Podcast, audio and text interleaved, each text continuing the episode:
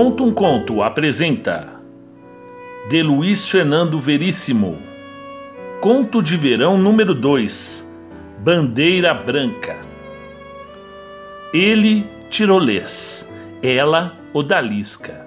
Eram culturas muito diferentes, não podia dar certo. Mas só tinham quatro anos e se entenderam. No mundo dos quatro anos, todos se entendem de um jeito ou de outro. Em vez de dançarem, pularem e entrarem no cordão, resistiram a todos os apelos desesperados das mães e ficaram sentados no chão, fazendo um mantinho de confete, serpentina e poeira, até serem arrastados para casa sob a ameaça de jamais serem levados a outro baile de carnaval. Encontraram-se de novo no baile infantil do clube no ano seguinte. Ele com o mesmo tirolês, agora apertado nos fundilhos, ela de egípcia.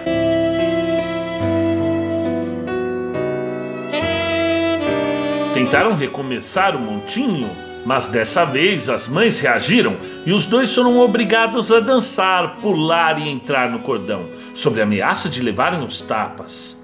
Passaram o tempo todo de mãos dadas. Só no terceiro carnaval se falaram. Como é teu nome? Janice, e o teu? Píndaro. O quê? Píndaro. Que nome?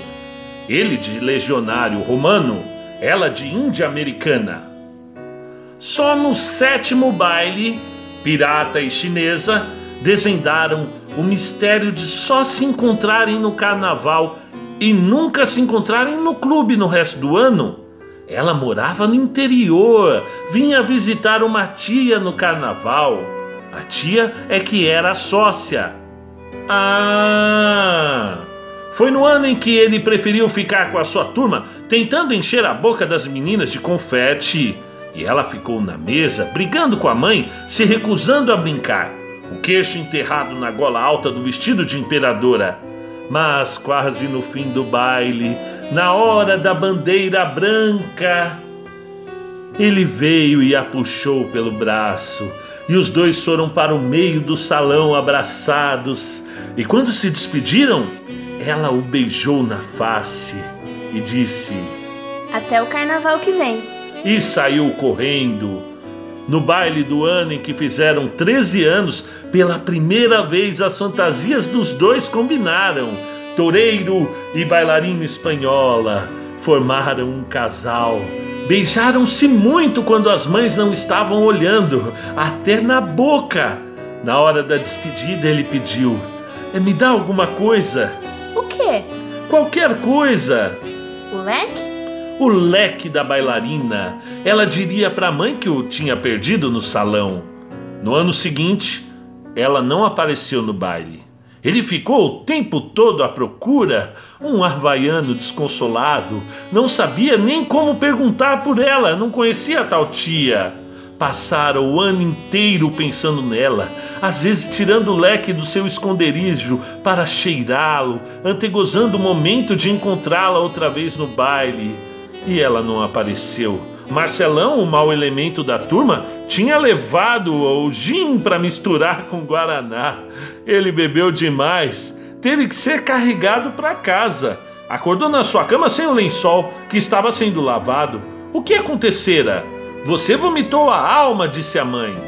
Era realmente como se sentia, como se alguém vomitara a alma e nunca teria-a de volta. Nunca. Nem o nem o leque tinha mais o cheiro dela. Mas, no ano seguinte, ele foi ao baile dos adultos no clube e, e lá estava ela, 15 anos, uma moça, peitos, tudo, uma fantasia meio indefinida. Sei lá, bávara tropical? Disse ela rindo. Estava, estava diferente, não só o corpo, é, menos tímida, o riso mais alto, Contou que faltara no ano anterior porque a avó morrera logo no carnaval. E aquela bailarina espanhola? Nem me fala. E o toureiro? Ah, aposentado. A fantasia dele era de nada. É uma camisa florida, bermuda, finalmente um brasileiro. Ela estava com um grupo, primos, amigos dos primos, todos vagamente bávaros. É quando ela apresentou ao grupo, alguém disse: Píndaro! E todos caíram na risada. Ele viu que ela também estava rindo. Deu uma desculpa e afastou-se. Foi procurar o Marcelão. O Marcelão anunciara que levaria várias garrafas presas nas pernas, escondidas sobre as calças da fantasia de sultão. O Marcelão tinha o que ele precisava para encher o buraco deixado na alma. 15 anos, pensou ele, e já estou perdendo todas as ilusões da vida, começando pelo carnaval. Ah, se não chego aos 30, pelo menos não inteiro. Passou todo o baile encostado numa coluna adornada, bebendo o guaraná clandestino do Barcelão, vendo ela passar abraçada com uma sucessão de primos e amigos de primos, principalmente um alterofilista, certamente burro, talvez até criminoso, que reduzira sua fantasia a um par de calças curtas de couro. Pensou em dizer alguma coisa, mas só o que lhe ocorreu foi dizer um pelo menos o meu tirolês era autêntico, mas desistiu. Quanto a, a, quando a banda começou a tocar a bandeira branca e ele se dirigiu para a saída, tonto e amargurado, sentiu que alguém o pegava pela mão. Virou-se e era ela, era ela, meu Deus, puxando-o para o salão, ela enlaçando-o com os dois braços para dançarem assim, ela dizendo: não vale, você cresceu mais do que eu. Encostando a cabeça no seu ombro, ela encostando a cabeça no seu ombro.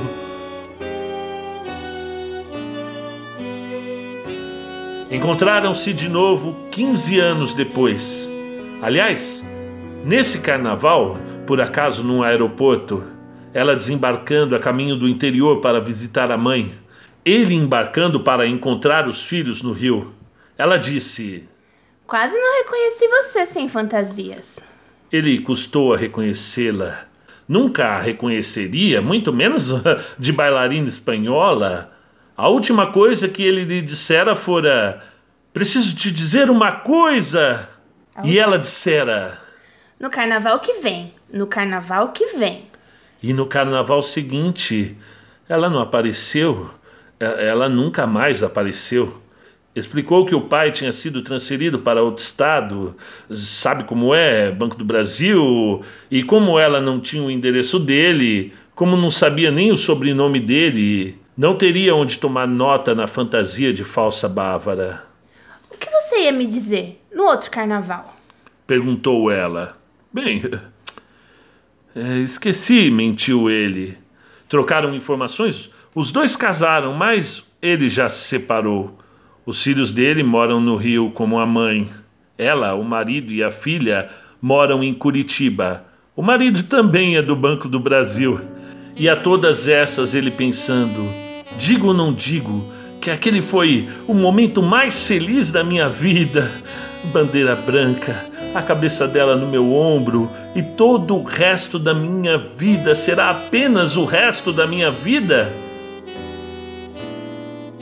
E ela pensando: Como é mesmo o nome dele? Péricles.